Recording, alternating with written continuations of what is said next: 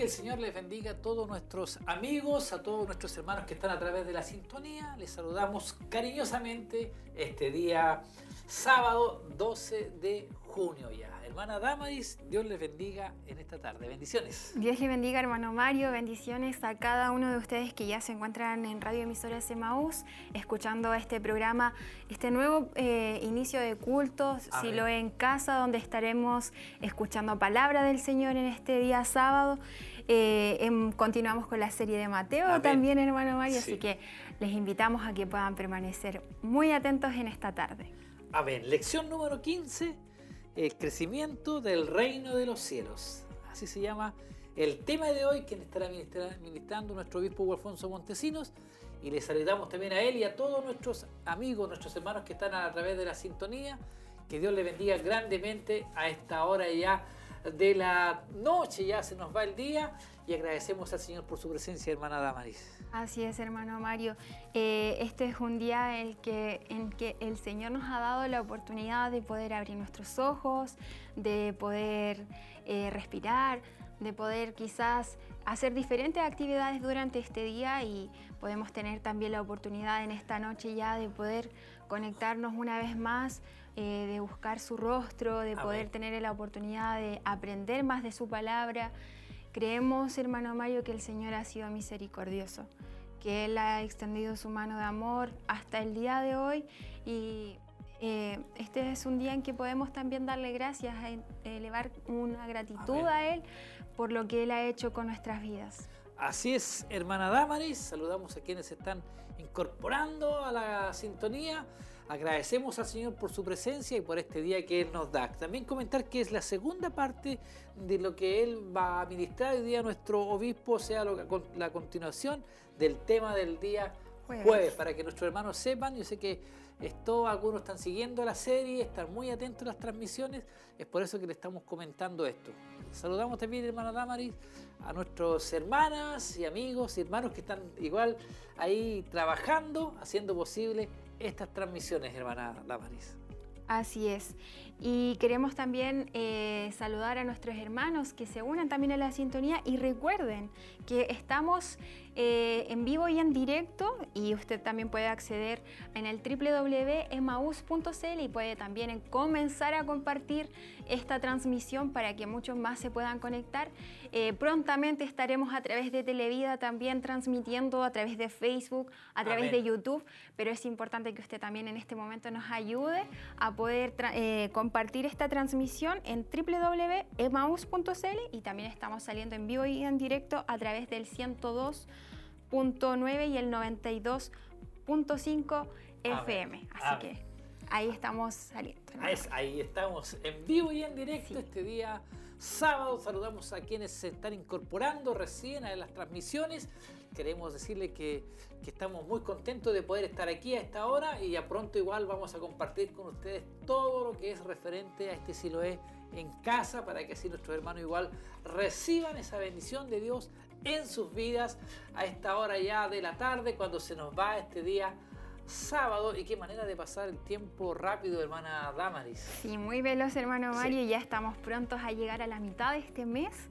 Eh, ha avanzado muy rápido, pero también hemos podido ver que durante este último tiempo hemos eh, crecido también bastante eh, en cuanto a los temas que se están entregando. El obispo no ha dejado de entregar temas durante toda esta cuarentena y si usted ha seguido el curso de toda la temática que se ha llevado eh, y quizás eh, se ha unido últimamente, hemos estado tocando temas bastante interesantes relacionados al libro de Mateo, así que si usted es primera vez que nos escucha, estamos en la lección número 15 del capítulo 13 de Mateo. Esta sería la segunda parte del tema que se estará dando el día de hoy, que llevará por título El crecimiento del reino de los cielos. Amén. Así que muy atento todos nuestros amigos y nuestros hermanos también pueden eh, dejar sus peticiones de oración. Sabemos que lo está haciendo nuestro obispo después de que ministre la palabra del Señor. Él también hace esa oración por aquellas peticiones que llegan hasta este lugar. Así lo que dejen esas, peticiones que le estarán llegando a nuestro obispo al final ya para que él pueda estar orando. También hay momentos en el cual los hermanos pueden igual eh, ofrendar, igual que en un culto. Todo eso tendremos el día de hoy y es por eso que le invitamos a que no se aparten, que estén muy atentos, que hoy tendremos bendición desde este lugar y estamos llegando a muchas partes, hermana Damaris. Así es.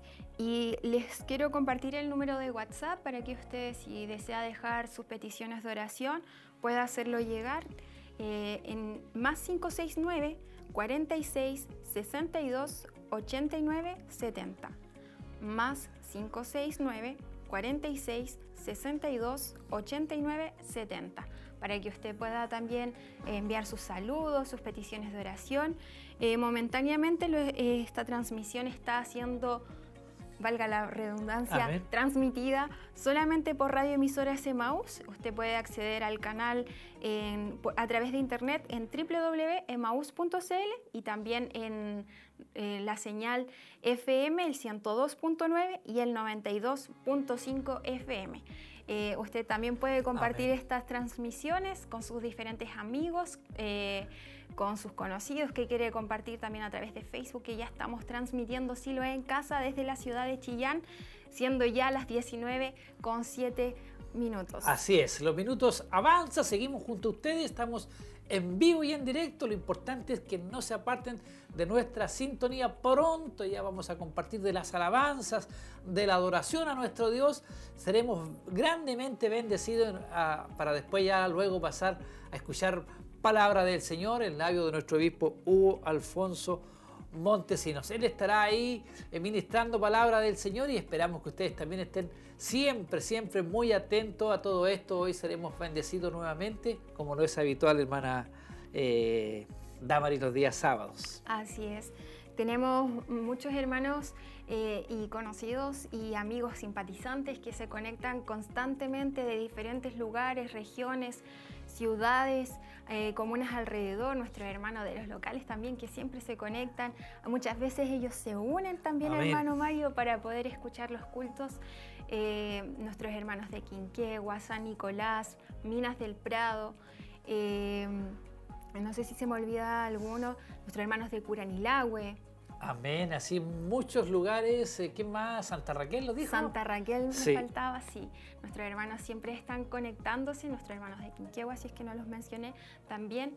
Eh, y esperamos que en esta tarde cada uno de nuestros hermanos puedan ser grandemente bendecidos, puedan tomar esa porción eh, que que el Señor tiene para cada uno de nosotros en esta noche. Amén. También recordar que así como los temas que está dando nuestro obispo, mañana igual tenemos eh, eh, programación para el día de mañana, contarle a nuestros hermanos que tenemos la continuación de la serie de la oración, que ha sido muy importante y de mucha bendición para el pueblo del Señor, para quienes eh, son hijos de nuestro Dios, donde somos ministrados ahí con respecto a lo que es la oración, hermana Damaris. Sí, eh, ha sido bastante bueno, hermano Mario. Muchas veces surgen dudas como cristianos, muchas veces puede haber pasado el tiempo, pero decimos, creo que no lo estoy haciendo, no lo estoy haciendo correctamente. Esta es una excelente oportunidad para poder aprender más respecto a la oración. El domingo pasado se estuvo eh, tocando el tema de la intercesión y este domingo también tendremos un interesante tema, así que el día de mañana a partir de las 11 a.m. usted pueda conectarse también porque va a ser grandemente bendecido, no tenemos duda de eso. Amén, de eso estamos seguros, de eso estamos ciertos, así que hermanos, aprovechemos el día de hoy y también el día de mañana, que eran los días en que por lo general la iglesia se reunía en mayor cantidad esos días sábado y domingo, me acuerdo de los cultos ya más de un año, pero que ahora igual estamos a través de esta disposición, a través de internet, a través de la radio, estamos llegando a sus hogares, no se ha parado de transmitir y de entregar mensajes del Señor. Así que aprovechemos este fin de semana, aprovechemos estos días en que Dios también ha sido bueno con nosotros, a pesar de todas las dificultades, los problemas, toda esta pandemia, eh, Dios ha sido bueno y nos ha guardado y nos ha protegido mi hermana Damaris. Así es, hermano Mario. Y creemos que el Señor eh, se moverá grandemente en esta noche también. Em, tenemos mucho eh, por aprender, mucho por conocer de la palabra del Señor y hemos sido eh, bendecidos con las últimas temáticas y hoy continuamos con la temática de Mateo. Em, recibiremos una palabra de bendición el día de hoy que llevará por título el título de El crecimiento del reino de los cielos. Esta es la lección número 15. Eh, eh, se encontrará en el capítulo 13, segunda parte. Así que para que todos nuestros hermanos permanezcan muy atentos. Sí, y saludar a cada uno de nuestros amigos, de nuestros hermanos que están en la sintonía, que son muchos nuestros hermanos que son grandemente bendecidos a través de esta transmisión y que hace mucho tiempo también que no hemos tenido la oportunidad, hermana Damaris, de poder verlo, de poder conversar con ellos. Son algunos los hermanos que uno por lo general está interactuando más constantemente, pero hay mucho pueblo de Dios, muchos hermanos de nuestra corporación que hace mucho tiempo que no los divisamos, no sabemos de ellos, pero sabemos que sí están siendo bendecidos a través de estas transmisiones y ya llegará el día en que nuevamente nos podamos ver, podamos conversar, saber de cada uno de ellos. Así es, hermano Mario. Hemos tenido la oportunidad de ver saludos de nuestros hermanos a través de los diferentes medios de comunicación o nos hemos encontrado quizás con alguno de nuestros hermanos y es un gozo, una alegría saber que ellos han estado eh, también eh, siendo parte de cada uno de los cultos, escuchar o leer los comentarios de nuestros hermanos que dicen cómo han sido bendecidos por cada tema que da nuestro obispo y realmente ver cómo el Señor está orando en la intimidad, en cada hogar, en cada familia, es de mucha bendición. Sí. Usted trabajaba con muchos pequeños, me acuerdo yo, con los asistentes de cámara. Sí. Y están todos tremendos. Sí, es sorprendente ver cómo han crecido. sí, están todos muy grandes, ya casi me pasan eh, en porte. Eh, ya, ya no son unos niñitos, están todos unos adolescentes. Sí, están muy grandes, da gusto verlos, los jóvenes.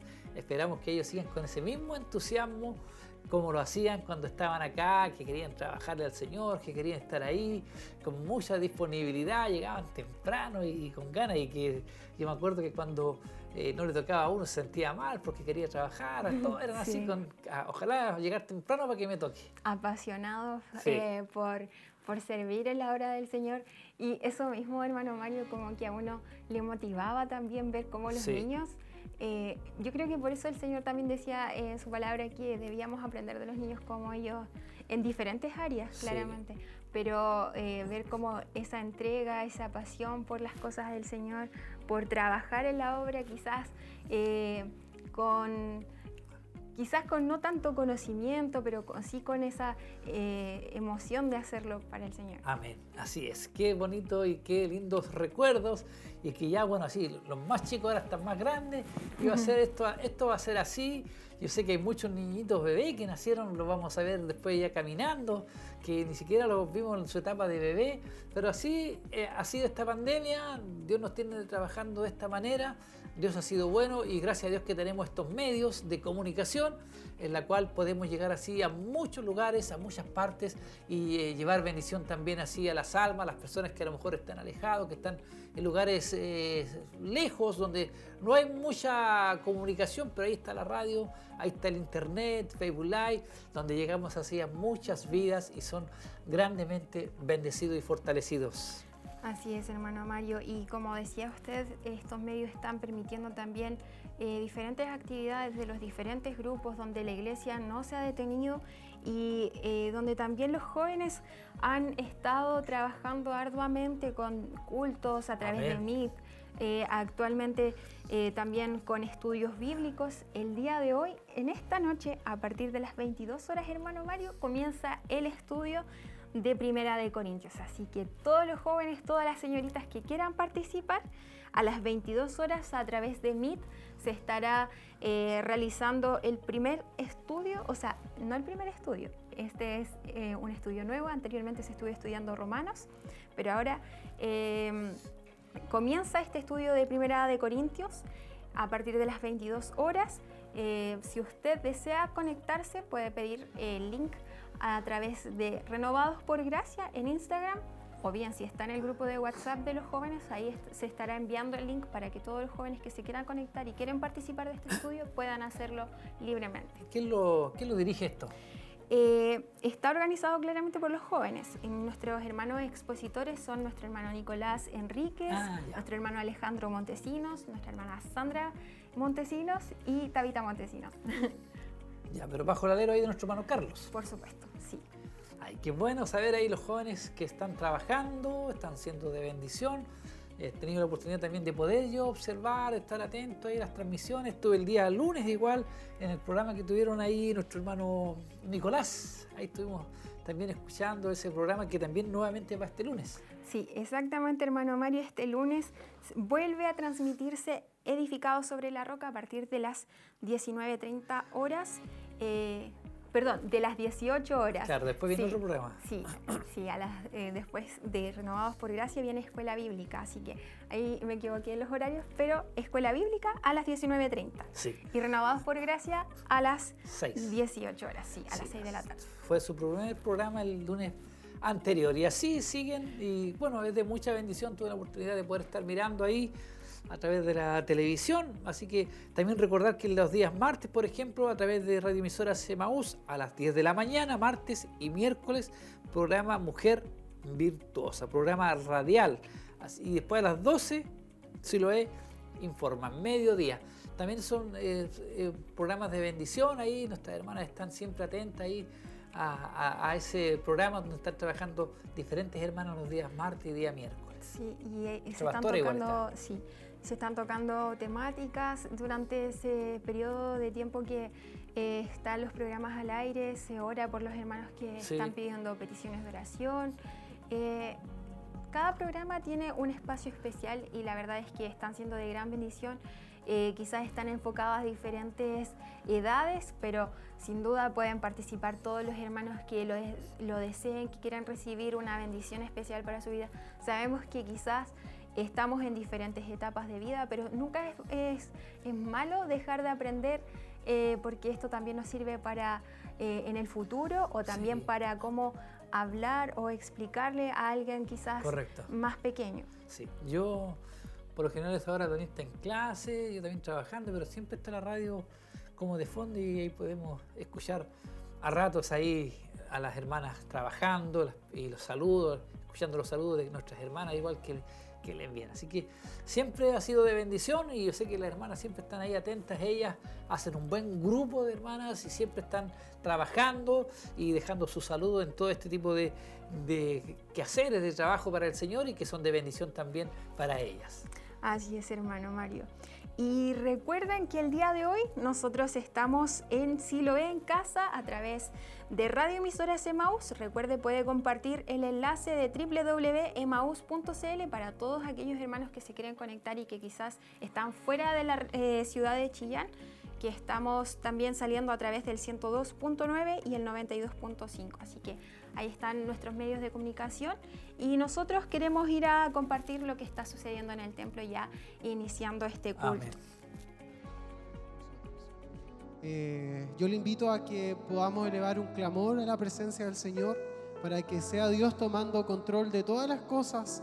Eh, Él sea tomando control de nuestra vida en primer lugar y pueda bendecir la vida de todos nuestros hermanos, bendecir la vida de nosotros y unámonos, intercedamos por aquellos que, quizás están con alguna necesidad, pasándolo eh, mal, con problemas, con dificultades.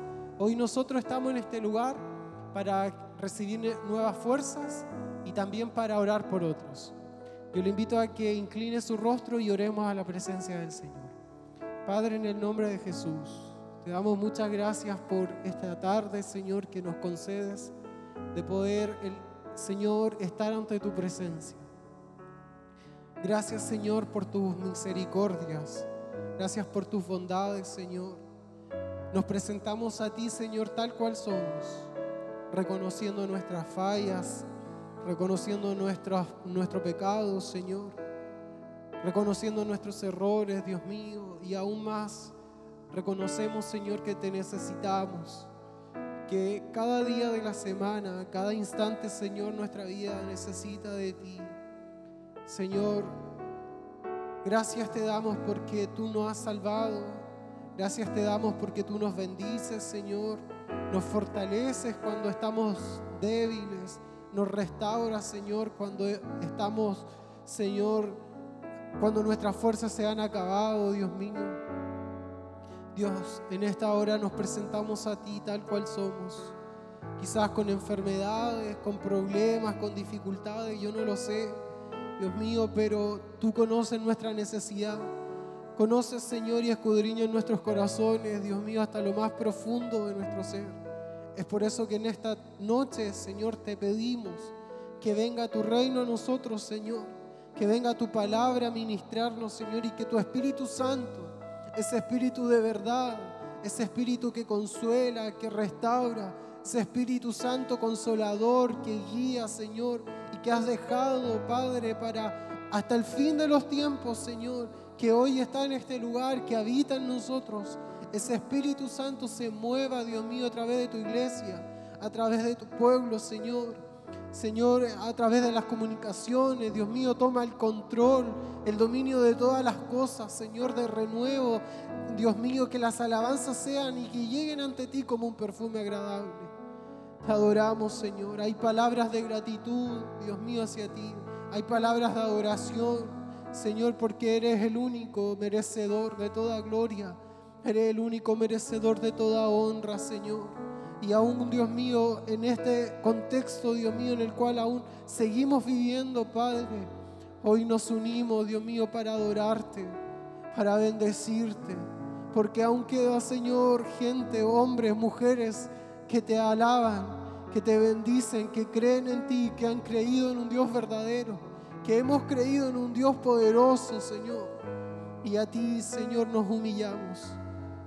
Gracias te damos por este momento en tu presencia y pedimos de tu bendición para tu gloria, Señor. Amén. Amén, Señor. Amén. Te adoramos, Dios. Te bendecimos.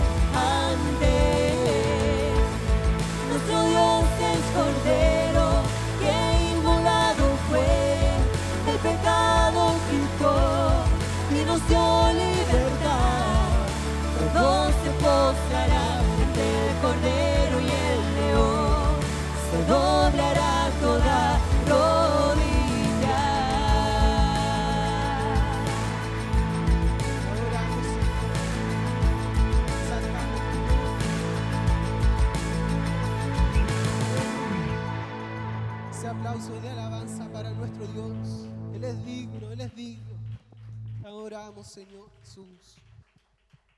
Te exaltamos, Señor.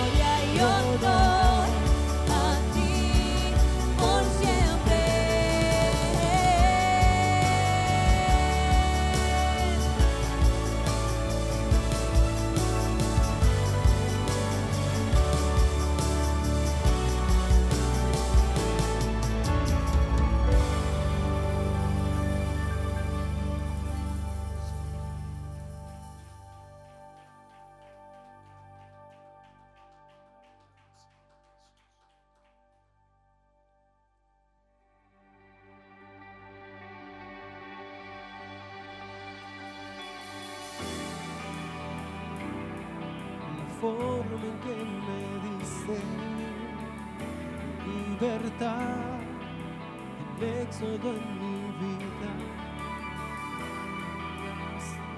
Libraste de lo que habían contra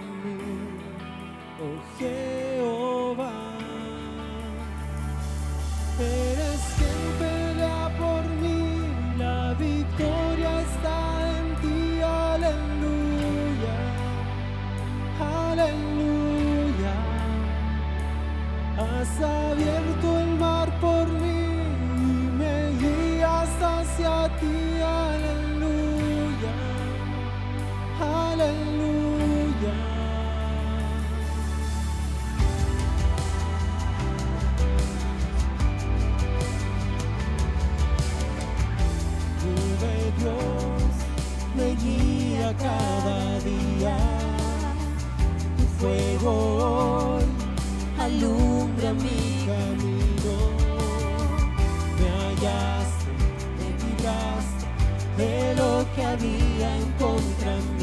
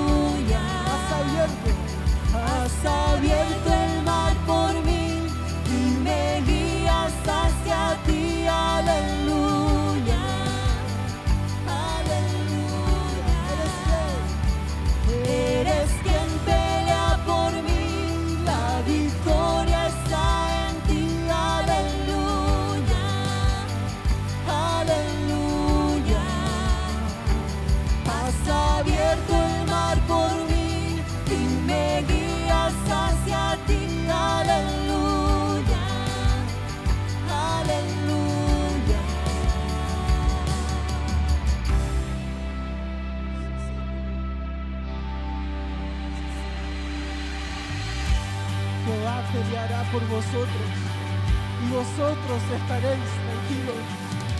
Jehová peleará por vosotros y vosotros estaréis tranquilos. Aleluya.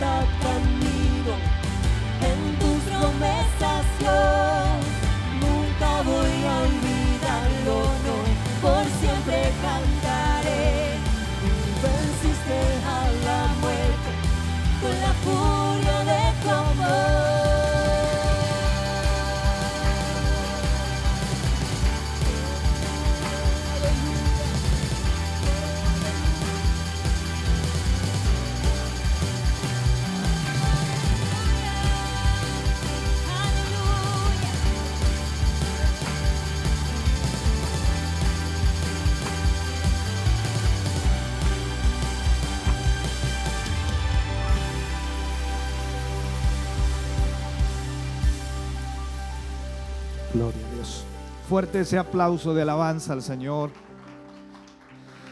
Gracias damos al Señor por su amor y misericordia. Gracias damos al Señor por poder estar hoy reunidos acá. Dios le bendiga. Puede sentarse. Gracias al Señor porque podemos transmitir en este día a través de la radio solamente por ahora, ¿no? Estamos ahí en ese proceso si se puede o no transmitir a través de la televisión y, y los otros medios.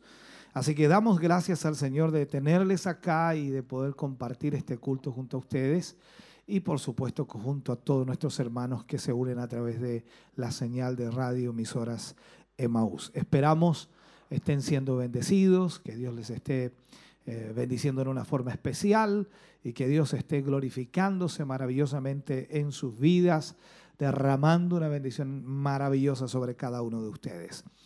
Antes de ir ya a la palabra de Dios, antes de ir al mensaje, por supuesto, vamos a estar... Eh, ofrendando, vamos a estar entregando para la obra del Señor y de esa manera entonces vamos a, orar a Dios para que el Señor también toque su corazón y pueda bendecir la obra del Señor.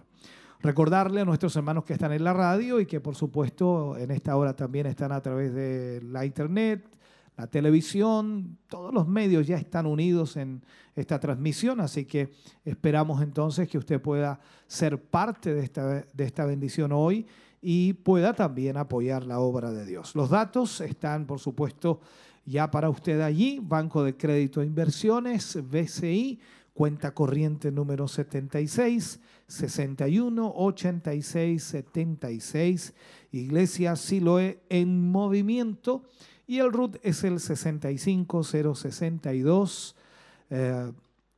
675 eh, raya 3. La confirmación de su pago debe ser al mail tesorería.emaus.cl o llamándonos también aquí a la radio al 42 2 23 11 33. Recordar a todos nuestros hermanos que por supuesto pueden hacer a través de esta cuenta corriente eh, la ofrenda su pago de eh, tiempo de sembrar y también puede, por supuesto, diezmar a través de esta cuenta. Esa es la manera entonces que usted puede hacerlo. Y para nuestros hermanos que están aquí en el salón, por supuesto, hay dos maneras para ofrendar. Una de ellas es la ofrenda que se entrega en la cajita de la ofrenda que pasará por su lugar y también a través de Red Bank si usted quiere hacerlo con su tarjeta ahí en la mesita atrás. Así que de esta forma entonces es como podemos ah, respaldar y apoyar la obra del Señor. Vamos a orar a Dios, les invito. Padre, en el nombre de Jesús, damos muchas gracias en esta hora, Señor. Agradecemos infinitamente su amor y misericordia. Gracias, Dios mío, por permitirnos hoy estar reunidos, por poder estar junto a sus hijos, junto a sus hijas y poder de esta forma, Señor, exaltarle, glorificarle, darle a usted toda honra y toda gloria.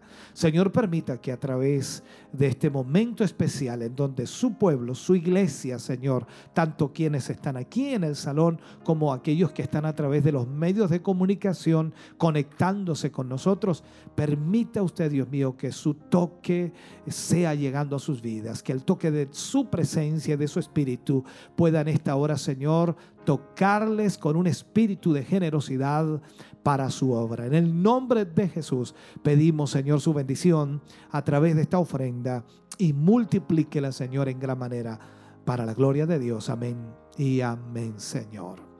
Cantamos al Señor, Dios bendiga a nuestros hermanos del grupo Renuevo y de esta manera usted ofrenda para la obra del Señor.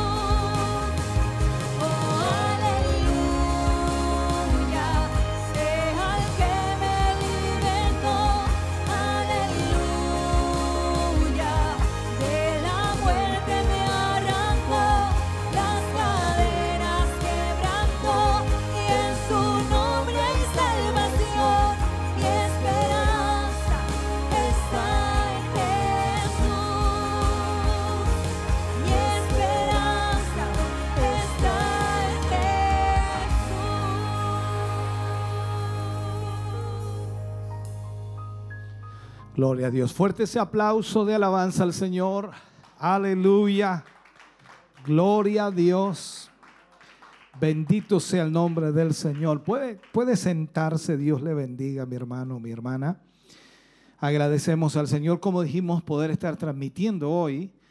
Eh, acá, bueno, para los hermanos que, quizás están a través de los medios, no saben mucho de esto, pero tenemos una eh, electricidad trifásica y eso significa que una, una señal, una, una línea cayó y em, no nos permitía poder transmitir a través de televisión y radio, pero gracias a Dios ahí los hermanos haciendo esfuerzos eh, lograron conectar a los equipos, echar a andar la radio, la televisión, la internet y todo aquello. Así que gracias a Dios estamos transmitiendo. Eso es bueno también para nuestros hermanos que están en la sintonía y que están junto a nosotros en el día de hoy. Vamos a ir a la palabra del Señor en el día de hoy. Seguimos, por supuesto, estudiando el libro de eh, Mateo. Estamos en el capítulo 13 del libro de Mateo. Hicimos la primera parte cuando hablábamos, por supuesto, de el significado de las parábolas de nuestro Señor Jesús.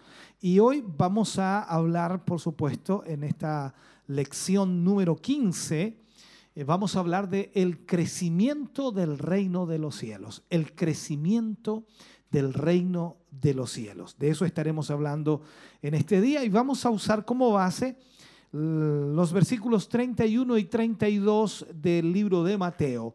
Mateo capítulo 13, versículos 31 y 32. Vamos a usarlos para poder eh, enfocarnos, por supuesto, en estas eh, parábolas que nos están restando y que poder, podemos entonces aprender a través de ellas. Mateo capítulo 13, versículo 31 y 32, leo la palabra del Señor, lo hago en el nombre de nuestro Señor Jesucristo.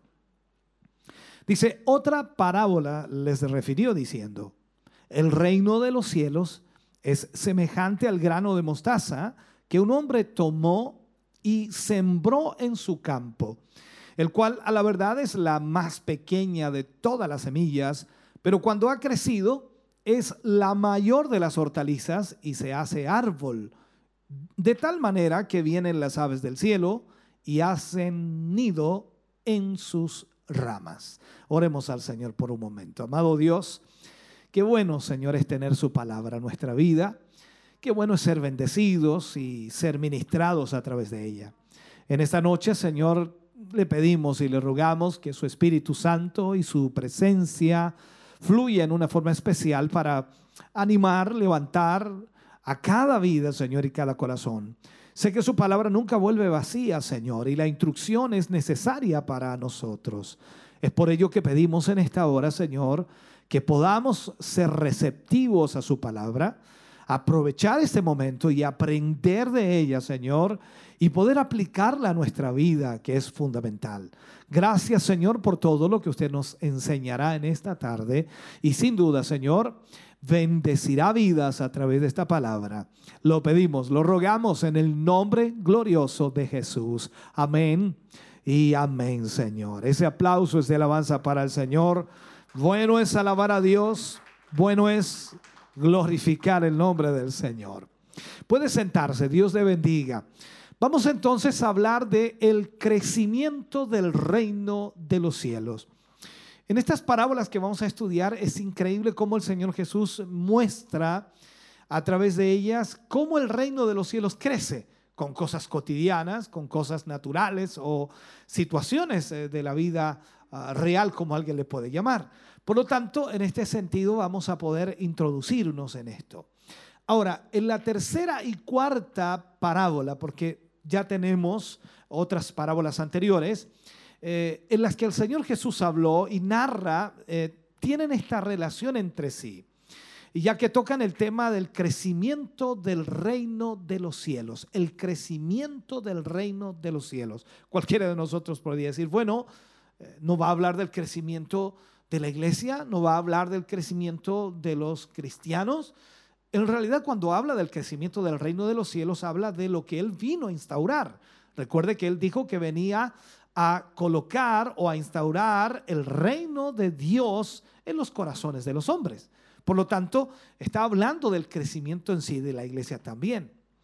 Ahora, a excepción de las parábolas del sembrador, del el trigo y la cizaña, que ya hemos visto y analizado en la temática anterior, las restantes no presentan explicación por parte de nuestro Señor Jesucristo. O sea, Él no las explica como las otras que explicó ya. No olvidemos que cada una de estas parábolas nos revela un principio importante acerca del reino de Dios. En las parábolas eh, de la semilla y la mostaza eh, y de la levadura que vamos a estudiar hoy, veremos el crecimiento del reino de Dios, o sea, lo que experimenta eh, el, el, reino de Dios en el crecimiento o en cómo crece, si puedo plantearlo. En la primera eh, nos presentará el aspecto eh, externo ya del crecimiento del reino de Dios o del reino de los cielos. y que tiene a los ojos de todo el mundo, por supuesto, ese crecimiento. Todo el mundo se puede dar cuenta cómo crece el reino de Dios porque es algo externo. Y la segunda parábola muestra el aspecto del crecimiento interno, es decir, el crecimiento espiritual que el reino de los cielos tiene en la vida de sus ciudadanos o de sus miembros.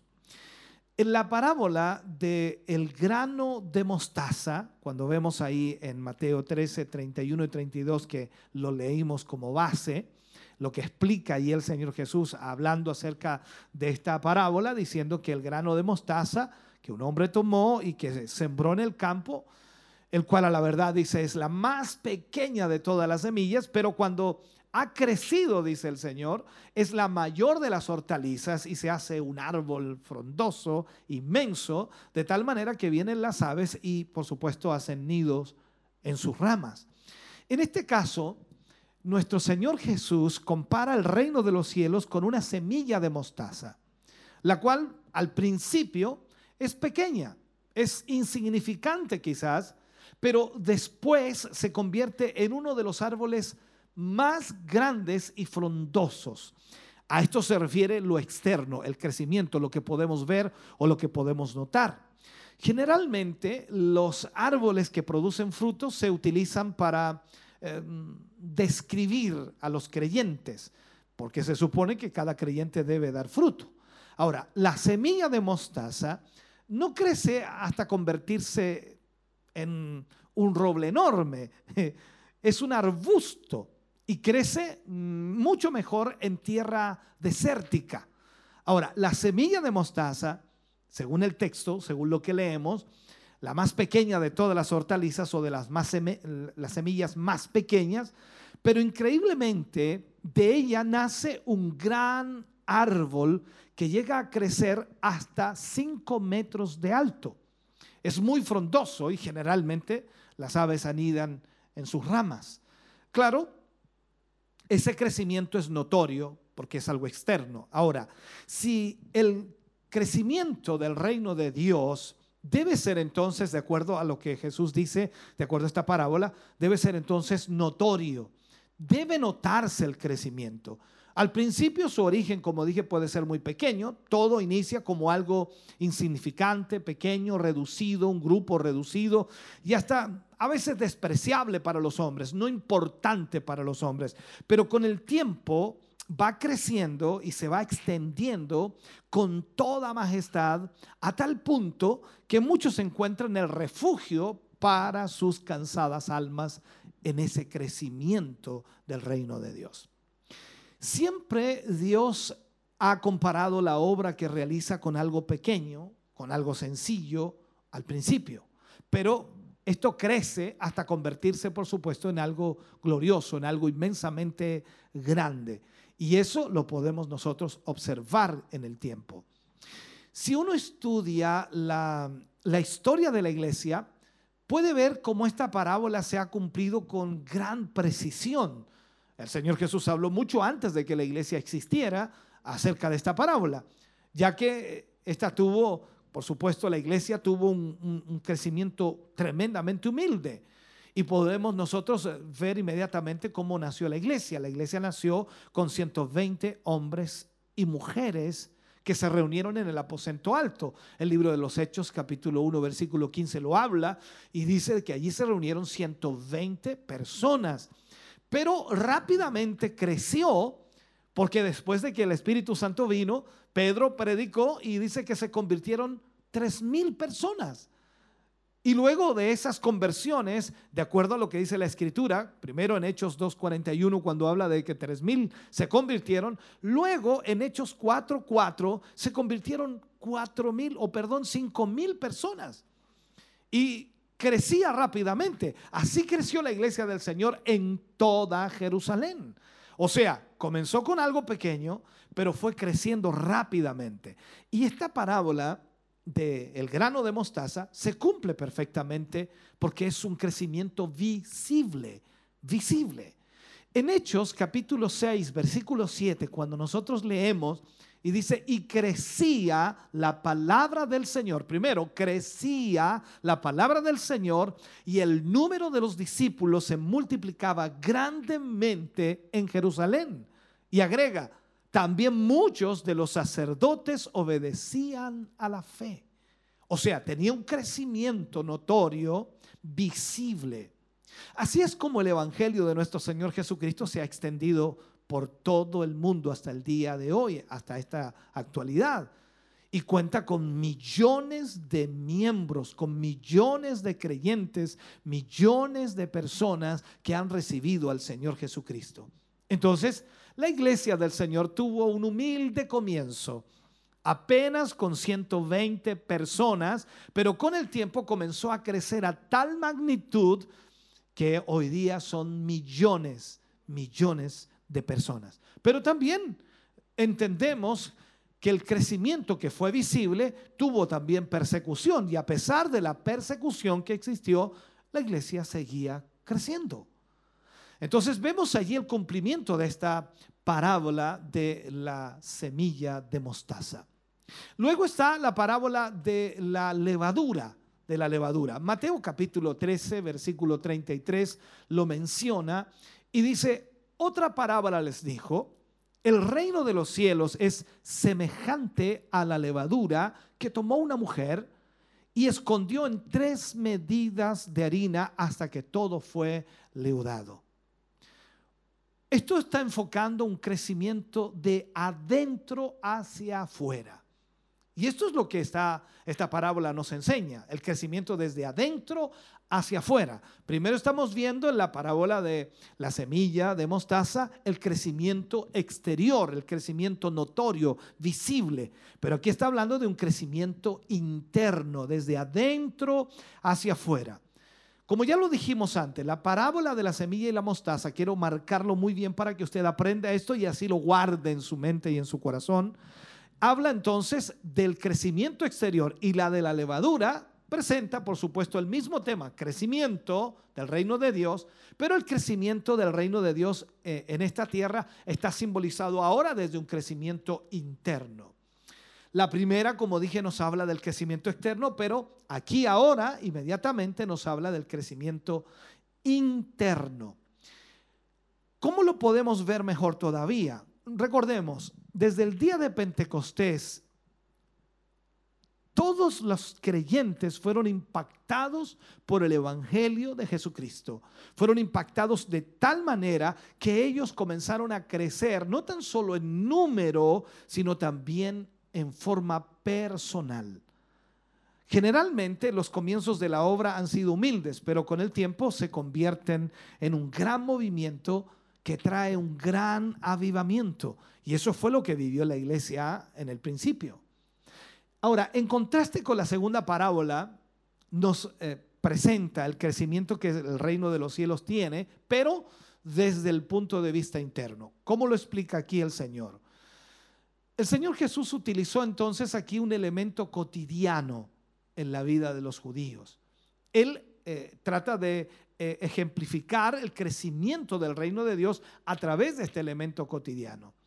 En la cultura judía de, esos tiempos, las mujeres eran las encargadas de preparar, por supuesto, la comida eh, en la cocina y posiblemente Jesús también había visto a su madre muchas veces elaborar el pan, preparar el pan, que era, por supuesto, elaborado en tres medidas de harina y una de levadura.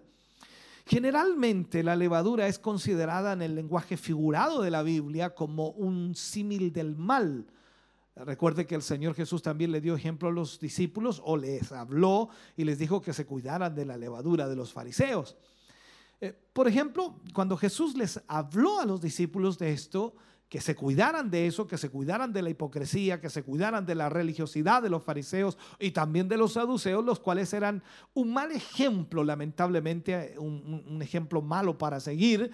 Entonces, podríamos nosotros pensar que si Jesús habla de la levadura, está hablando en realidad del mal, pero Jesús aquí cambia totalmente la situación.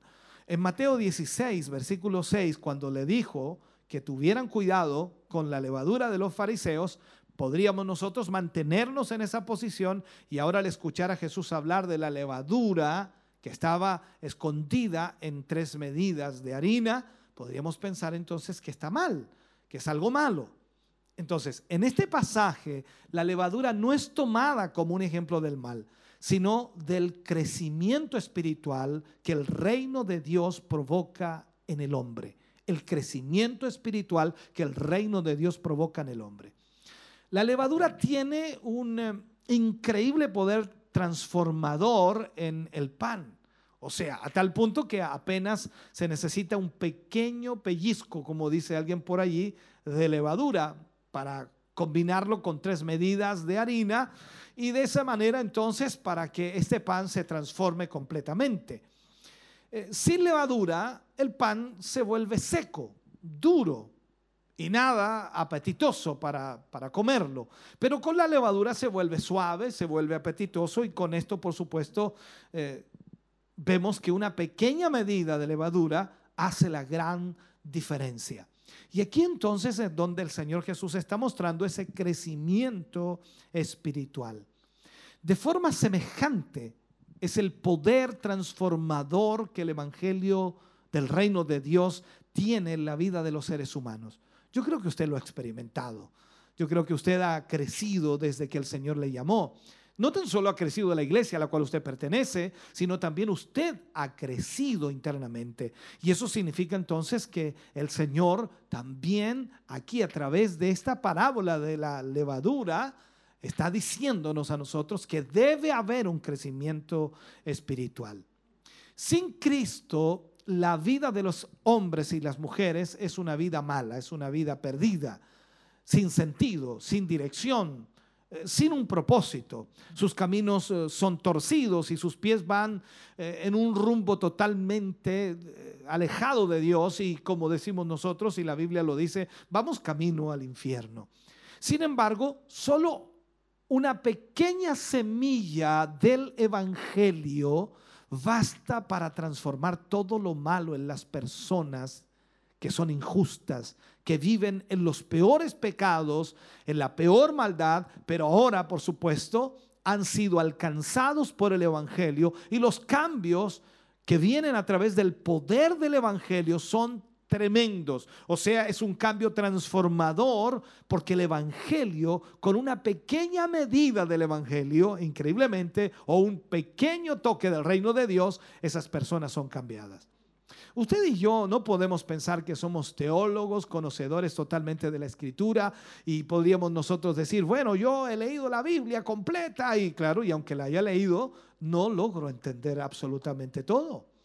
Por lo tanto, podríamos pensar, aún todavía no conozco el Evangelio, pero con un poco de lo que conocimos, ya Dios nos transformó, ya nos cambió e hizo un cambio extraordinario. Y ese cambio a nosotros nos da convicción para seguir adelante buscando más de Dios y agradeciendo también al Señor por lo que le ha hecho en nuestra vida. Entonces, así como la levadura hace que el pan se vuelva algo suave y apetitoso, Así el Evangelio del reino de los cielos llega al corazón del hombre y por supuesto poco a poco comienza a transformarlo desde adentro hacia afuera. Eso es lo que provoca entonces este Evangelio maravilloso. Usted no puede pensar que usted ha cambiado, no, el Evangelio le ha cambiado poco a poco desde adentro hacia afuera, de tal forma que aquellos que lo, que lo ven, que lo observan, se maravillan del cambio extraordinario que Dios ha hecho en la vida que usted tenía. Entonces ellos dicen, ¿qué te pasó? ¿Qué te sucedió? ¿Qué te ocurrió? Dice, no conocía al Señor, pero, pero ¿cómo ese cambio tan drástico, tan brusco? Eh, es que cambiaste de, la tierra al cielo, como dice alguien por allí, ¿no?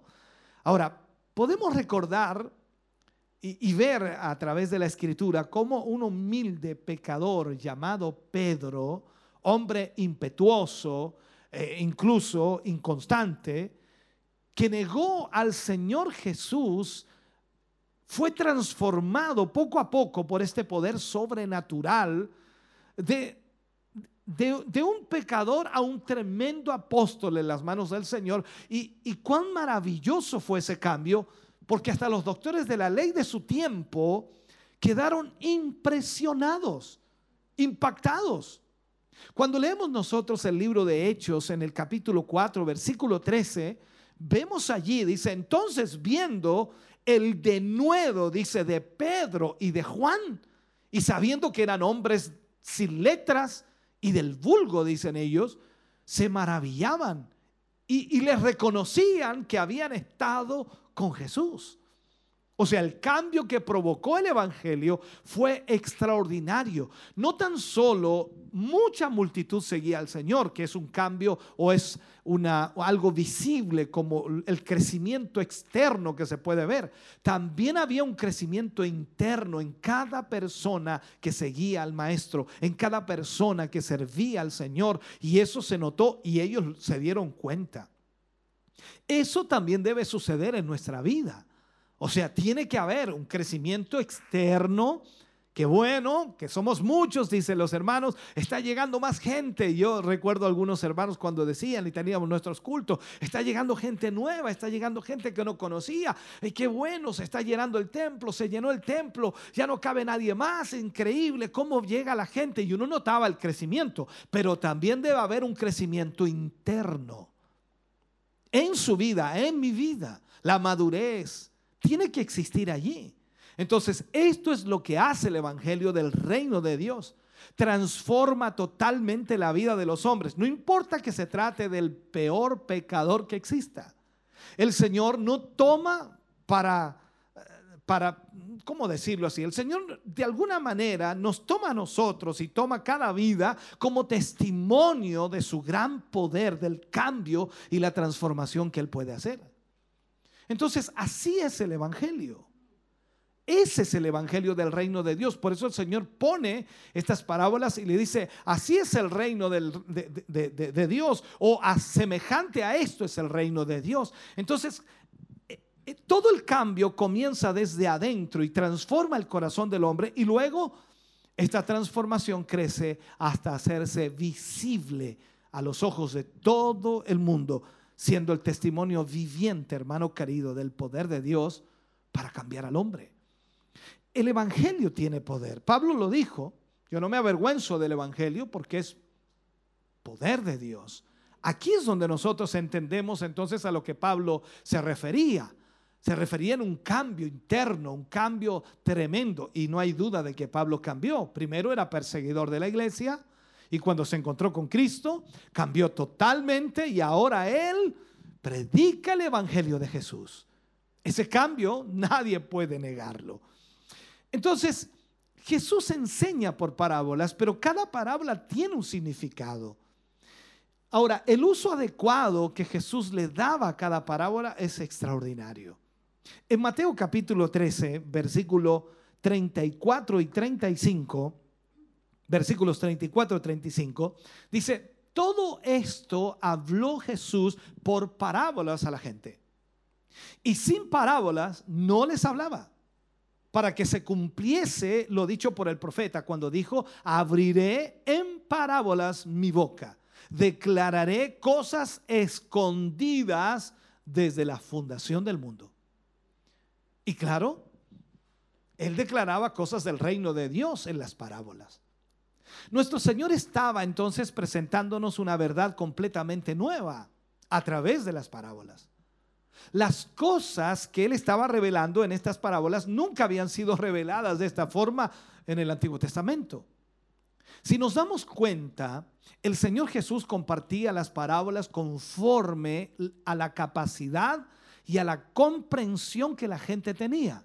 Por eso Él utilizaba cosas cotidianas por un lado, sus parábolas eran sencillas, pero también complicadas a la vez. ¿A qué me refiero con eso?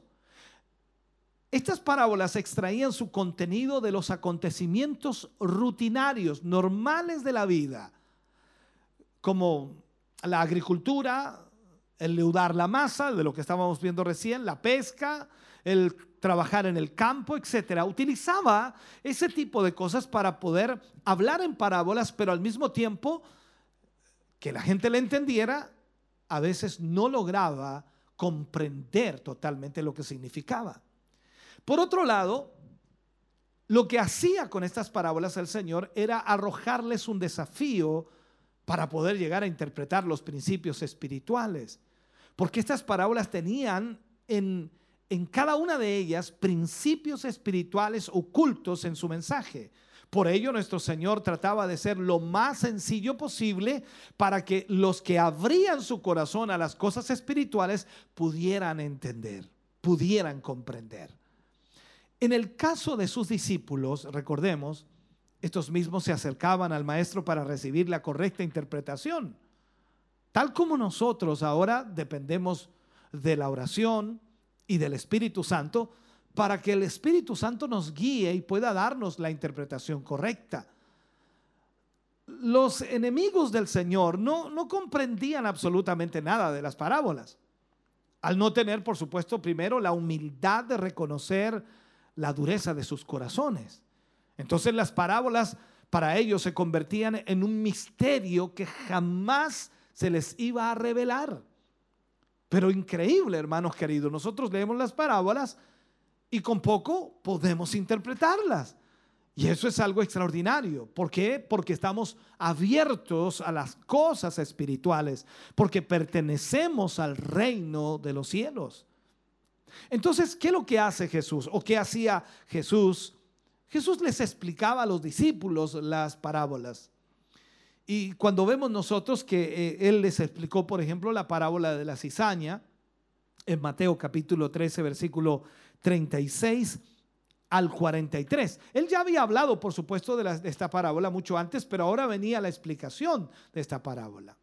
Él dice entonces, despedida la gente, entró Jesús en la casa y acercándose a sus discípulos, o, o acercándose sus discípulos, le dijeron a él, explícanos la parábola de la cizaña del campo. O sea, ellos no habían entendido, o quizás algo habían entendido, pero quizás no tenían la seguridad de la interpretación correcta. Entonces el Señor les responde y les dice, el que siembra la buena semilla es el Hijo del Hombre. El campo donde se siembra la semilla es el mundo. La buena semilla son los hijos del reino. Bueno, yo pensé que se iba a gozar en esto porque ustedes son los hijos del reino, ¿no? Voy a leerlo de nuevo por si despierta, ¿no? El campo es el mundo. La buena semilla son los hijos del reino. y las cizañas son los hijos del malo. Ahí no diga nada.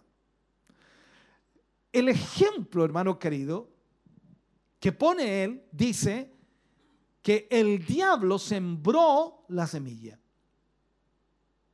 Y cuando dice el enemigo que la sembró, hablando de la cizaña, es el diablo, y la ciega es el fin del siglo.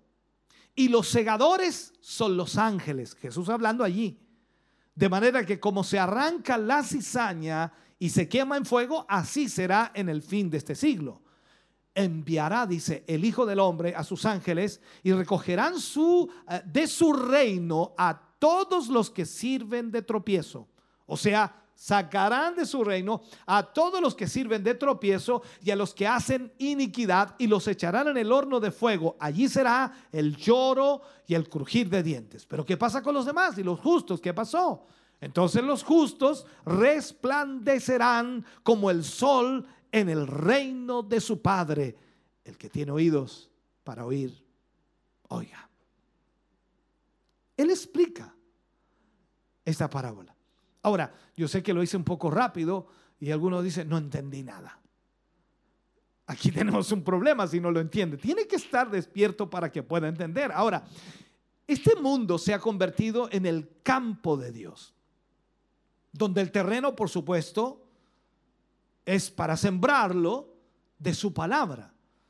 Y por supuesto, nosotros entendemos perfectamente dónde siembra la palabra del Señor, que es en nuestros corazones.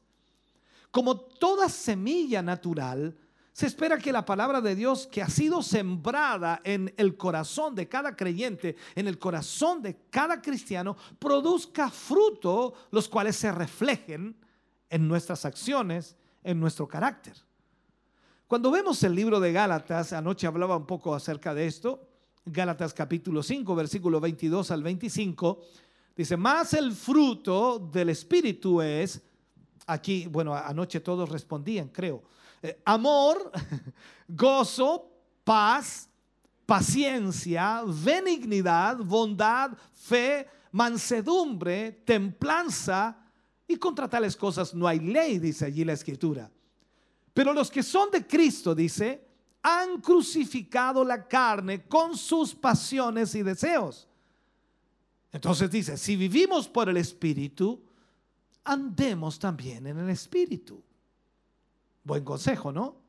Ahora, en muchas otras partes de las escrituras, nuestra vida espiritual es comparada con un campo que tiene que ser trabajado, quitando eh, todos los estorbos que impiden el crecimiento de la planta, haciendo surcos, regando, abonando, eh, teniendo el cuidado para dicho campo, para que de esa manera produzca los frutos deseados que el Padre quiere que nosotros tengamos. En Oseas capítulo 10, versículo 12, la escritura nos dice, sembrad para vosotros en justicia, segad para vosotros en misericordia. Haced para vosotros barbecho, porque es el tiempo de buscar a Jehová hasta que venga y os enseñe justicia. ¿Qué nos enseña aquí?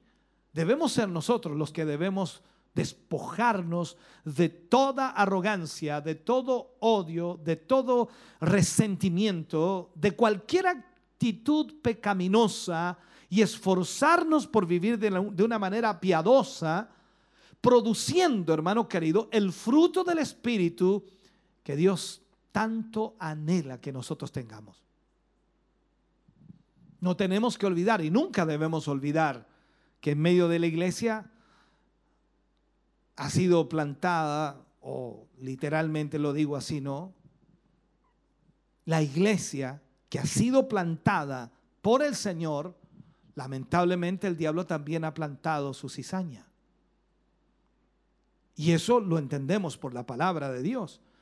Para nosotros es ilógico porque pensamos que la iglesia está libre de todo eso, pero no, no es así.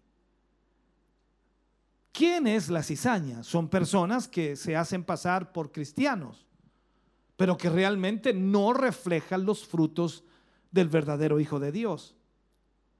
Fingen ser cristianos. Y solo son piedras de tropiezo y su mismo carácter los desenmascara constantemente. Por eso debemos nosotros entender que nuestro fruto debe estar siempre a la vista. En segunda de Timoteo, capítulo 3, versículo 1 al 10, habla aquí muy extenso Pablo a Timoteo, una carta pastoral, y le escribe de esta manera. También debes saber lo siguiente, que en los postreros días vendrán tiempos peligrosos. Porque habrá hombres amadores de sí mismos, avaros, vanagloriosos, soberbios, blasfemos, desobedientes a los padres, ingratos, impíos, sin afecto natural, implacables, calumniadores, interperantes, crueles, aborrecedores de lo bueno, traidores, impetuosos, infatuados, amadores de los deleites más que de Dios, que tendrán apariencia de piedad, pero negarán la eficacia de ella. A estos evita.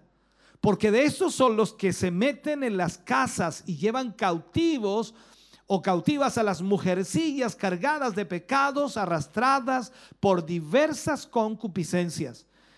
Estas siempre están aprendiendo y nunca pueden llegar al conocimiento de la verdad. Y de la manera que Janes y Jambres resistieron a Moisés, así también estos resisten a la verdad. Hombres corruptos de entendimientos reprobados en cuanto a la fe, mas no irán más adelante, porque su insensatez será manifiesta a todos, como también lo fue la de aquellos. Pero tú, dice, has seguido mi doctrina, mi conducta, mi propósito, mi fe, mi longanimidad, mi amor y mi paciencia. Tal como dice Pablo, Estos hombres tendrán apariencia de piedad, pero a través de su carácter, a través de sus acciones, negarán la eficacia de esa piedad. Así en medio de la iglesia crecerá esta cizaña hasta el día que llegue la ciega, el día del juicio. También tenemos por allí una escritura que cuando los discípulos dicen arranquemos, o les pone un ejemplo el Señor, y se arranquemos la cizaña que está juntamente con el trigo, y el Señor le dice, no, no arranquen la cizaña, déjenla hasta la ciega. Porque no sea cosa que ustedes arrancando la cizaña, arranquen también el trigo. Entonces, aquí entendemos que esta parábola nos está enseñando algo importante. Lamentablemente vamos a tener que convivir con la cizaña. Dios nos ayude para no ser cizaña nosotros. Entonces el día del juicio final, donde Dios separará el justo del injusto para dar a cada uno su recompensa por sus obras, allí será el día en donde la cizaña será quitada o separada del trigo. Eso es lo que sucederá. Tenemos también en el capítulo 13, versículo 44, tenemos allí lo que es la parábola del tesoro escondido en el campo. Es interesante esto, ¿no? Dice en el versículo 44, además el reino de los cielos es semejante a un tesoro escondido en un campo, el cual un hombre halla y lo esconde de nuevo y gozoso por ello va y vende todo lo que tiene y compra aquel campo. O sea, la práctica de esconder tesoros debajo de la tierra era común en los tiempos de Jesús porque no existían lugares muy, muy seguros para guardar el dinero, debido a que las constantes guerras que habían o las invasiones que existían, entonces en aquel entonces los bancos se volvían inseguros, si es que habían, por lo que una opción segura era enterrar los tesoros en un campo, con la esperanza de volver un día, por supuesto, a desenterrarlos. Y por eso usted también ve en la antigüedad algunos mapas que marcan con una X, ¿no? Y ahí está el tesoro escondido a 40 pasos de esto, 50 pasos de allá, qué sé yo. Eso se veía mucho en ese tiempo. Y en todo esto podemos notar la enseñanza mm, que el Señor entrega aquí, porque es importante, porque está tratando de, enfocar el reino de Dios, el reino de los cielos. Y lo hace en una forma simple. Lo primero que rescatamos aquí eh, es el gran gozo que el hombre experimentó al encontrarse el tesoro. Obviamente la felicidad venía de haber encontrado ese gran tesoro que lo volvería rico seguramente y, a lo mejor nunca más volvería a trabajar. Así pasa con el hombre que conoce el Evangelio un tremendo gozo lo, envuelve, le viene al corazón. Y como resultado de ese gozo de experimentar la paz, la justicia que la salvación de Cristo trae en su vida, entonces él se regocija extraordinariamente. Eso es lo que nos sucedió cuando nos convertimos, ¿no? Amén, yo digo amén. En segundo lugar, vemos que este tesoro escondido, representa el Evangelio de Cristo que llega a la vida de este hombre de manera inesperada. De manera inesperada. Este hombre había llegado a ese campo a realizar quizás algunas tareas, no sé, cotidianas, ignorando lo que iba a encontrar. Así también algunos de nosotros no buscamos a Dios, honestamente. ¿Quién buscó a Dios? Pero un día él en su infinito amor, infinita misericordia, se reveló a nuestras vidas y, descubrimos ese gran tesoro espiritual que tenía preparado para nosotros. Así fue. En tercer lugar, esta parábola, observamos que aquel hombre cuando descubrió el tesoro, no lo dijo a nadie, no se lo contó a nadie, sino que lo volvió a esconder y vendió todas sus propiedades, todas sus posesiones para poder comprar aquel terreno.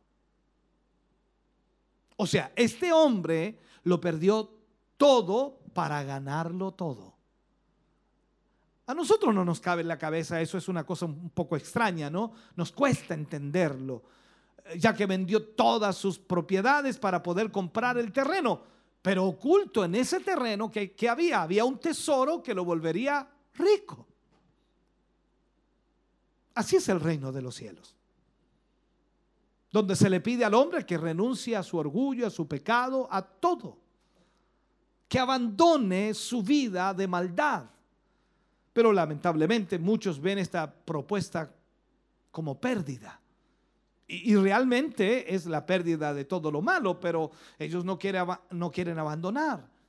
No quieren dejar esa vida de pecado para poder recibir la salvación que el Señor les ofrece. No quieren salvar su alma, no quieren tener fe en el Señor Jesús. No quieren heredar las promesas de la vida eterna y lamentablemente muchos se pierden sin encontrar la salvación. En este mismo libro de Mateo siguen aquí, por supuesto, las parábolas. Luego pone el Señor Jesús la parábola de la perla de gran precio. Versículos 45 y 46 del capítulo 13. También el reino de los cielos, todo esto tiene que ver con el reino de los cielos. También el reino de los cielos es semejante a un mercader que buscó buenas perlas, que habiendo hallado una perla preciosa, fue y vendió todo lo que tenía y la compró. En el Medio Oriente, usted sabe, las perlas eran consideradas uno de los tesoros más maravillosos que una persona podía adquirir, que una persona podía tener, por lo que su precio era tremendamente elevado. Lo que uno puede aprender de esta parábola es el inmenso valor que el reino de los cielos tiene en la vida del hombre. ¿Cuánto vale el reino de los cielos para usted? Para heredar la vida eterna y las promesas de Dios hay que renunciar a nuestra vida de pecado y debemos despojarnos de nuestro orgullo y negarnos a la carne, tal como lo expresan estas parábolas. Por tanto, el reino de Dios está compuesto por hombres y mujeres que han perdido todo en el mundo para ganarlo todo en la vida eterna, todo en la salvación. Porque debemos entender entonces que nuestra alma va a ser salvada. Entonces renunciamos a los placeres, a las vanidades de este mundo que solo nos conducen a la condenación eterna. Pero viene Cristo y nos ofrece una vida diferente y en la eternidad la salvación de nuestra alma. Eso es lo extraordinario, eso es lo maravilloso. Por eso cuando vemos cada una de estas parábolas nos encontramos con lo lindo y el significado maravilloso que tiene. Luego el Señor habla de otra parábola en el versículo 47 al 49 y nos habla acerca de la parábola de la red echada al mar. Dice asimismo, el reino de los cielos es semejante a una red que echada en el mar recoge de toda clase de peces. Y una vez llena, la sacan a la orilla y sentados recogen lo bueno en cestas y lo malo lo echan fuera. Así será el fin del siglo. Saldrán los ángeles y apartarán a los malos de entre los justos. Wow. O sea, Jesús nos está diciendo que la red está lanzada a todos los peces. A todos los peces. No hay excepción de persona aquí. A todos se nos llama por igual al arrepentimiento y ser servidores de Cristo por medio de la proclamación del Evangelio. O sea, aquí a todos nos ha llamado el Señor. Pero al final, de acuerdo a esta parábola, el juez apartará a los justos de los injustos, dará retribución conforme a la palabra que cada uno ha escuchado mientras tenga vida eh, terrenal. Juan dice que esta palabra que hemos oído nos juzgará en el día postrero. ¿Qué, excusa le vamos a dar al Señor con tanta palabra que hemos oído, con tanta palabra que hemos escuchado? Eh, yo no sabía, Señor, no tenía idea. No, nunca, nunca escuché eso. y el Señor le va a poner play a su vida y lo va, y lo va a mostrar aquí sentadito escuchando este mensaje. Estoy dando una idea solamente. Ahora, los buenos peces son los justos, que viven conforme al Evangelio de Cristo y los malos peces son los que rechazan el Evangelio. Es tiempo entonces de reconciliarse con Él. Es tiempo entonces de vivir para el reino de Dios. Es tiempo de que su reino crezca en medio del trigo y la cizaña. Es tiempo de que crezcamos en peces buenos y malos o en medio de ellos. Porque el fin del siglo los justos tendrán la heredad. Los justos tendrán justicia. Porque el Señor será quien los separe. Veamos otra parábola. Y habla aquí, por supuesto, de la parábola del dueño de casa. La parábola del dueño de casa. En Mateo 13, 52. Y les dijo, por eso todo escriba docto en el reino de los cielos, nuevamente el reino de los cielos, es semejante a un padre de familia que saca de, de su tesoro cosas nuevas y cosas viejas. Aquí dice usted, no entiendo nada. ¿A qué se referirá? Jesús quería que sus discípulos entendiesen las parábolas del reino. Él contestaba preguntas. Y por supuesto les dijo toda clase de parábolas. Al final, las preguntas, si han entendido, por supuesto, al decir que sí, al decir que han entendido, decían seguramente la verdad, puesto que no se avergonzaban generalmente de hacer preguntas. O sea, los discípulos seguramente entendieron cuando el Señor Jesús les hablaba. Pero Jesús subraya la utilidad y la necesidad de entender todo lo que concierne al reino de los cielos. Aquí vendría esta pregunta. ¿Hasta qué punto nos esforzamos nosotros de estudiar la Biblia? ¿Hasta qué punto nos esforzamos nosotros de entender la Biblia? ¿La leemos diariamente? ¿La leemos toda? Sin limitarnos solo a los pasajes preferidos, porque hay pasajes preferidos, ¿no? Yo tengo, usted también tiene. Entonces, si no puede decir sí a estas preguntas, si no puede decirlo, la siguiente pregunta será más difícil. ¿Puede entonces usted considerarse un discípulo? ¿Un alumno? ¿Un seguidor? ¿Alguien que aprende de Jesús? Yo creo que eso es algo que debemos pensar muy seriamente.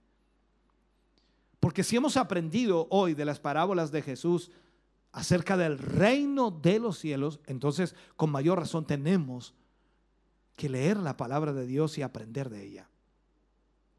Veamos los últimos versículos aquí. Creo que es importante marcar para cerrar este capítulo 13.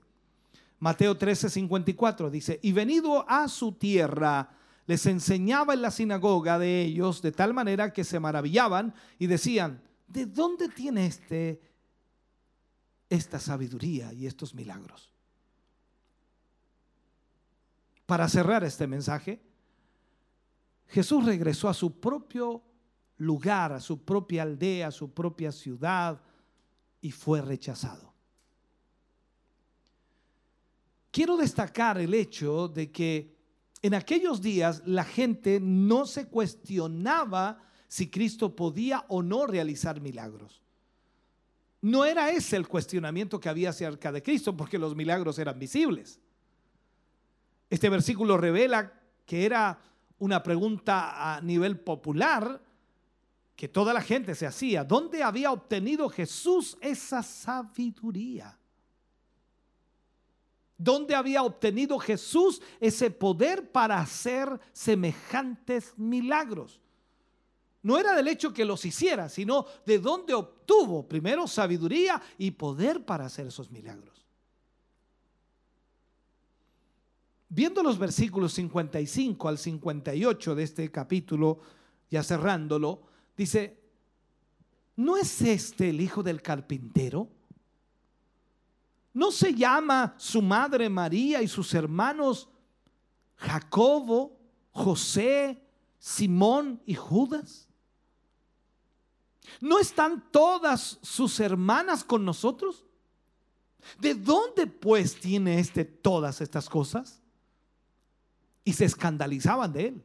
Pero Jesús les dijo, no hay profeta sin honra sino en su propia tierra y en su casa. Y no hizo allí muchos milagros a causa de la incredulidad de ellos. O sea, los judíos no reconocieron realmente quién era él. Para ellos, para los judíos, solo era el hijo de un carpintero. Y es todo lo que Jesús es para muchos en este día. Le consideraban un gran maestro, un gran hombre, una personalidad admirable, pero nada más. Para aquellas personas de su tiempo solo era el hijo del carpintero hasta después de su resurrección, no comprendieron increíblemente que verdaderamente era el Hijo de Dios. Ellos no entendieron eso. Y observemos que eso mismo, esa incredulidad de los judíos, fue lo que limitó el poder de Dios cuando Jesús se encontraba allí. Por la incredulidad de ellos, Jesús no pudo hacer milagros en ese lugar. No es que él no fuera capaz de hacer milagros o realizar milagros, sino por la incredulidad de ellos. Nosotros, hermanos queridos, hermanas amadas, necesitamos tener una fe firme y sólida. Creer que Dios puede salvar, creer que Dios puede sanar a los que están enfermos, y salvar a los que están perdidos. Jesús estaba allí pronunciando una tremenda verdad y no podemos pasarla por alto. No hay profeta sin honra, sino en su propia tierra.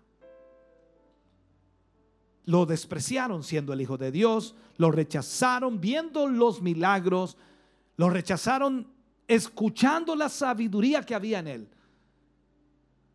Lo que ellos se preguntaban era de dónde sacó esa sabiduría y de, dónde sacó ese poder para hacer milagros. No querían creer lo que sus ojos estaban viendo. Por eso es que a veces, aunque vemos, no creemos. Esa frase ver para creer hoy día ha pasado a segundo plano. Mucha gente ve, pero aún así no cree.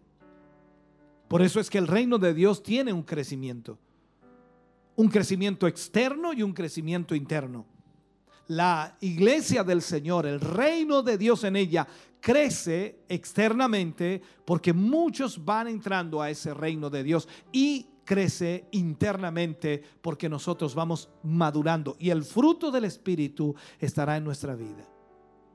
Yo espero con todo mi corazón que a través de esta palabra usted haya aprendido y haya guardado algo en su corazón.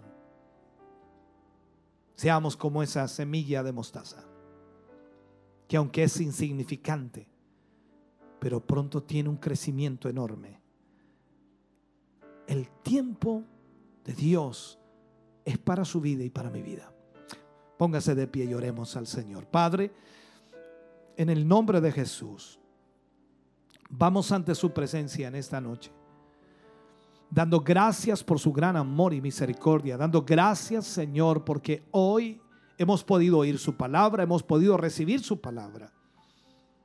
No hay duda Señor que usted nos ha hablado una vez más a través de ella. Nos enseña cuáles las cualidades o cuál es la forma en que nosotros debemos vivir para usted. Ayúdenos, oh Dios, para que podamos ser fieles a su palabra y podamos vivir conforme a su voluntad. Bendigo la vida de sus hijos, de sus hijas, no tan solo de quienes han estado aquí, sino de aquellos que están a través de los medios de comunicación. Toque sus vidas, bendígales, fortalezcales, ayúdeles, hágales obedientes a su palabra y que ellos puedan buscar cada día más y más de su presencia. En el nombre de Jesús, Señor, le honramos, le glorificamos, le exaltamos y damos a usted toda alabanza hoy para su gloria. Amén y amén, Señor. Fuerte ese aplauso de alabanza al Señor. cantamos al Señor y luego oramos por las peticiones que llegaron en esta noche.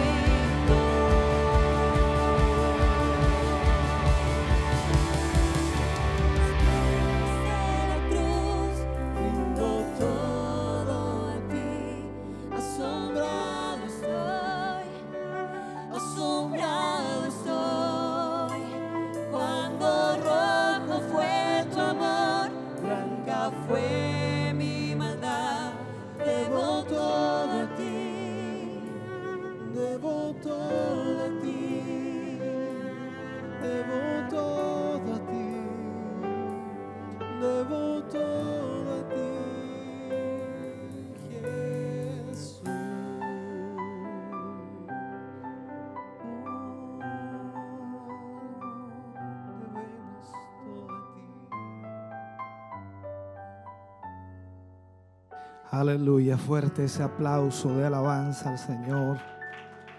Gracias Señor Jesús. Gracias Dios amado.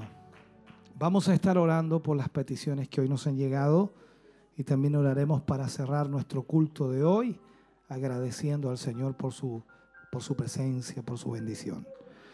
Vamos a estar orando por Jaime Luis Muñoz por liberación, por el hermano Carlos Quilodrán por fortaleza y sanidad, por matrimonio Jofre Lara por salud y fortaleza, por la hermana Teresa Caro por petición especial, por la hermana Verónica Cisterna pide oración por su abuelo, por el hermano Patricio Leiva por fortaleza y protección. También vamos a estar orando por la hermana Elsa Subiabre, pide también ella oración por su vecina, por una petición especial. Incline su rostro, oremos al Señor. Amado Dios, estamos ante su presencia dando gracias por su amor, misericordia y bondad. Gracias Señor por enseñarnos hoy a través de su palabra, por ministrar nuestro corazón, por guiar nuestra vida, Señor, a su voluntad perfecta. Gracias, mi Jesús, por todo lo recibido hoy. Hoy, Señor, le pedimos por estas peticiones que hemos leído. Necesidades urgentes, necesidades, Señor, que sin duda solo usted puede suplir, solo usted puede obrar Solo usted puede sanar. Es por ello, Señor, que le pedimos en esta hora y en este momento que usted traiga un milagro sobre cada vida. Señor, extienda su mano y obre un milagro. Obre sanidad. Restaure, Señor, la vida de sus hijos y de sus hijas, Señor, a quienes hemos mencionado hoy. Y que pueda, oh Dios amado, en esta hora su mano poderosa restaurarles totalmente. En el nombre de Jesús, oramos, Señor, creyendo que así será. Hoy agradecemos, Señor, su poder maravilloso obrando en cada uno de ellos. Al cerrar nuestro culto, al terminar, Señor, solamente podemos dar gracias, infinitas gracias, porque usted ha sido bueno para con nosotros. Gracias por su salvación. Gracias por pagar por nuestros pecados. Gracias por redimirnos con su sangre preciosa. Gracias por libertarnos de las cadenas del pecado. Gracias por hacernos sus hijos. Gracias Dios mío por las promesas de vida eterna. Gracias Dios mío por ese cielo preparado para nosotros, ese lugar preparado. Mi Dios, gracias porque en esta noche hemos sido bendecidos. Nos vamos contentos, nos vamos gozosos bajo su bendición maravillosa, gloriosa, que es de nuestro Señor Jesús. Amén y amén, Señor. Fuerte ese aplauso de alabanza al Señor.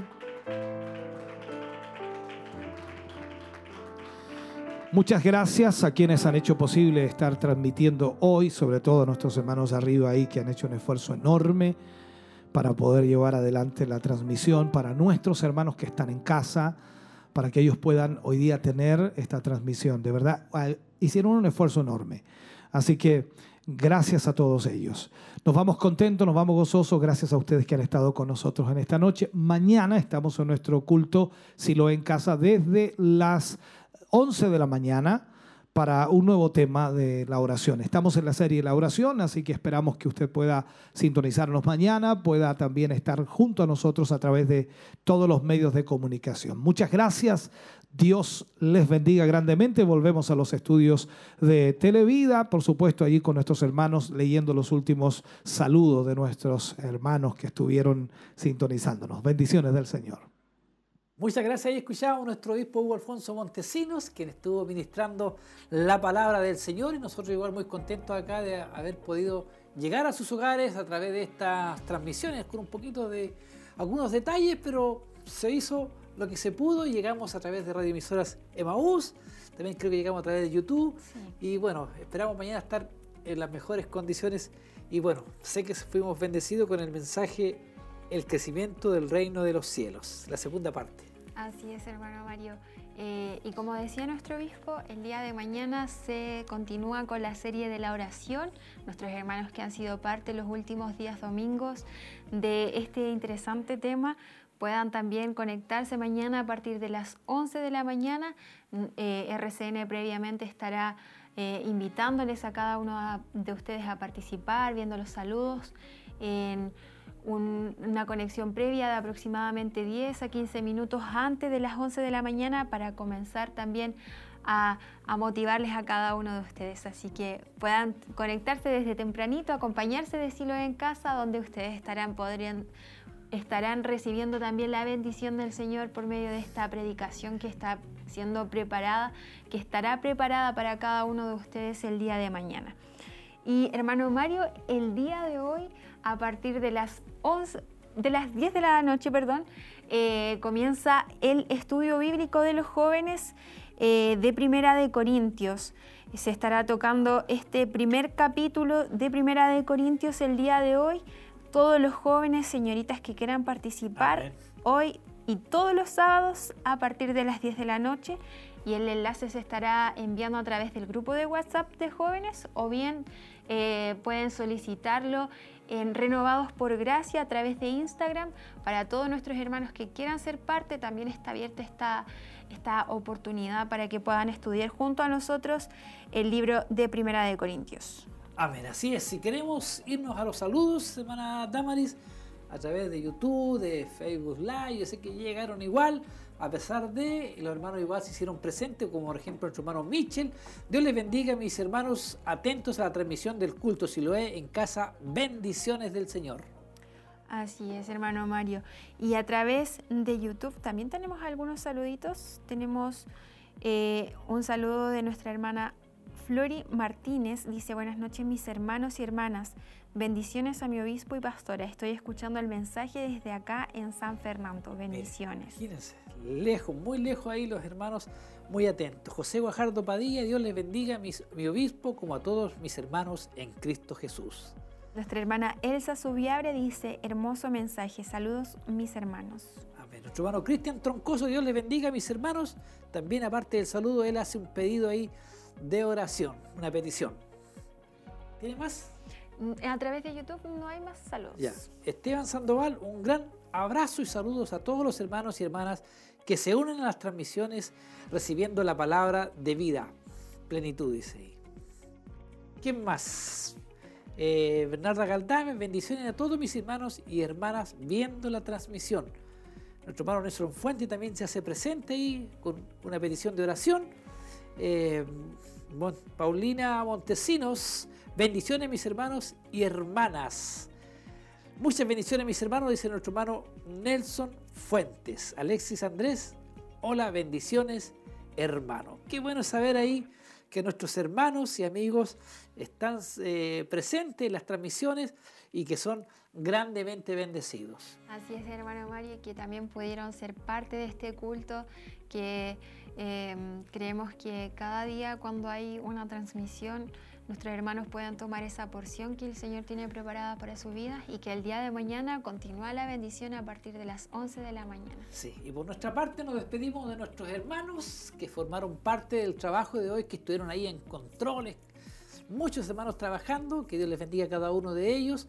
Y bueno, y para mí nuevamente, mucho tiempo que no nos tocaba, hermana Damaris, agradecemos al Señor también por estar aquí junto a mí y bueno, y que nuestros hermanos tengan muchas bendiciones. Así es, hermano Mario, para mí también ha sido un agrado poder compartir este set con usted y recordarle nuevamente a los jóvenes y señoritas a partir de 12 años aproximadamente, si usted quiere empezar a participar y nunca lo ha hecho anteriormente, hoy a las 22 horas eh, se estará realizando el estudio de Primera de Corintios. Así que ahí está la invitación para cada uno de ustedes. Que tengan una hermosa noche. Que el Señor les bendiga grandemente. Bendiciones. Thank you.